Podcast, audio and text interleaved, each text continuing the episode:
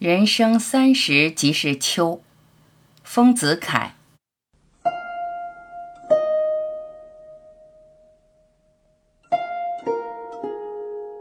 我的年岁上惯用了“三十”二字，至今已两年了。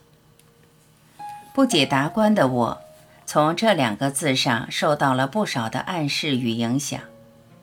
虽然明明觉得自己的体格与精力比二十九岁时全然没有什么差异，但三十这一个观念拢在头上，油脂张了一顶阳伞，使我的全身蒙了一个暗淡色的阴影，又仿佛在日历上撕过了立秋的一页以后，虽然太阳的炎威依然没有减却，寒暑表上的热度依然没有降低。然而，只当得于微雨残暑或霜降木落的先驱，大地的劫后已从今移交于秋了。实际，我两年来的心情与秋最容易调和而融合。这情形与从前不同，在往年我只慕春天，我最欢喜杨柳与燕子，尤其欢喜初染鹅黄的嫩柳。我曾经名自己的渔居为小杨柳屋，曾经画了许多杨柳燕子的画，又曾经摘取秀长的柳叶，在厚纸上裱成各种风调的梅，想象这等梅的所有者的颜貌，而在其下面添描出眼鼻与口。那时候，我每逢早春时节，正月、二月之交。看见杨柳枝的线条上挂了细珠，带了隐隐的青色，而遥看近却无的时候，我心中便充满了一种狂喜。这狂喜又立刻变成焦虑，似乎常常在说：“春来了，不要放过，赶快设法招待他，享乐他，永远留住他。”我读了“良辰美景奈何天”等句，曾经真心的感动。以为古人都太息一春的虚度，前车可鉴，但我手里绝不放它空过了。最是逢到了古人惋惜最深的寒食清明，我心中的焦灼便更甚。那一天，我总想有一种足以充分酬偿这佳节的举行。我准你作诗、作画或痛饮漫游。虽然大多不被实行，或实行而全无效果，反而中了酒、闹了事，换得了不快的回忆，但我总不灰心，总觉得春的可恋。我心中似乎只有知道春，别的三季在我都当作春的预备，或待春的休息时间，全然不曾注意到它们的存在与意义，而对于秋，尤无感觉。因为夏连续在春的后面，在我可当作春的过剩；冬先行春的前面，在我可当作春的准备。唯独与春全无关联的秋，在我心中一向没有它的位置。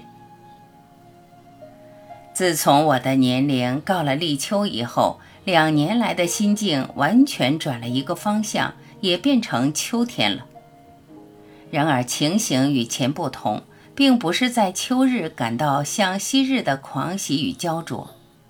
我只觉得一到秋天，自己的心境便十分调和，非但没有那种狂喜与焦灼，只常常被秋风、秋雨、秋色、秋光所吸引，而融化在秋中，暂时失去了自己的所在。而对于春，又并非像昔日对于秋的无感觉。我现在对于春非常厌恶。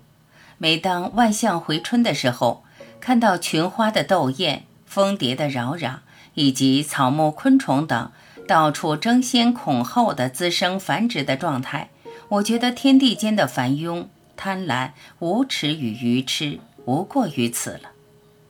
尤其是在青春的时候。看到柳条上挂了隐隐的绿珠，柳枝上着了点点的红斑，最使我觉得可笑又可怜。我想唤醒一个花蕊来对他说：“哦，你也来反复这老调了。我眼看见你的无数的祖先，个个同你一样的出世，个个努力发展，峥嵘竞秀。不久，没有一个不憔悴而化泥尘。你何苦也来反复这老调呢？如今你已长了这孽根，将来看你弄娇弄艳，装笑装贫，招致了蹂躏、摧残、攀折之苦，而步你的祖先们的后尘。实际迎送了三十几次的春来春去的人，对于花事早已看得厌倦，感觉已经麻木，热情已经冷却，绝不会再像初见世面的青年少女的为花的幼姿所诱惑而赞之、叹之、怜之、惜之了。况且天地万物没有一件逃得出荣枯、盛衰、生灭、有无之理。过去的历史昭然地证着这一点，无需我们再说。古来无数的诗人千篇一律地为伤春惜花费词，这种笑贫也觉得可厌。假如要我对于世间的生荣死灭费一点词，我觉得生荣不足道，而宁愿欢喜赞叹一切的死灭。对于死者的贪婪、愚昧与怯弱。后者的态度何等谦逊、悟达而伟大！我对于春与秋的舍取，也是为了这一点。夏目漱石三十岁的时候曾经这样说：“人生二十而知有生的利益，二十五而知有明之处必有暗。至于三十的今日，更知明多之处暗亦多。”欢浓之时，愁亦重。我现在对于这话也深抱同感。有时又觉得三十的特征不止这一端，其更特殊的是对于死的体感。青年们恋爱不遂的时候，惯说生生死死，然而这不过是只有死的一回事而已，不是体感。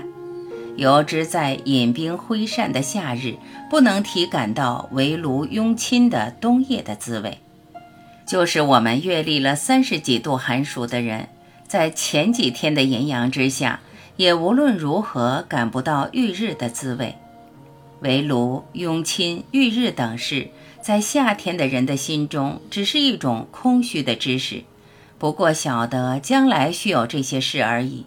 但是不能体感它们的滋味，须得入了秋天，炎阳逞尽了威势，而渐渐退却，汗水浸胖了的肌肤渐渐收缩，身穿单衣似乎要打寒噤，而手触珐琅绒觉得快事的时候，于是围炉、拥亲、浴日等知识，方能渐渐融入体验界中，而化为体感。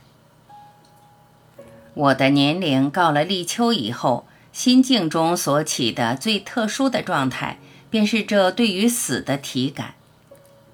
以前我的思虑真疏浅，以为春可以常在人间，人可以永在青年，竟完全没有想到死；又以为人生的意义只在于生，我的一生最有意义，似乎我是不会死的。直到现在。仗了秋的慈光的见照，死的灵气中郁，才知道生的甘苦悲欢是天地间反复过亿万次的老调，又何足珍惜？我但求此生的平安的度送与托出而已。有之离了疯狂的病中的颠倒迷离，何足计较？但求其去病而已。我正要搁笔。忽然，西窗外黑云弥漫，天际闪出一道电光，发出隐隐的雷声，骤然洒下一阵夹着冰雹的秋雨。哦，原来立秋过得不多天，秋心稚嫩而未曾老练，不免还有这种不调和的现象，可怕哉！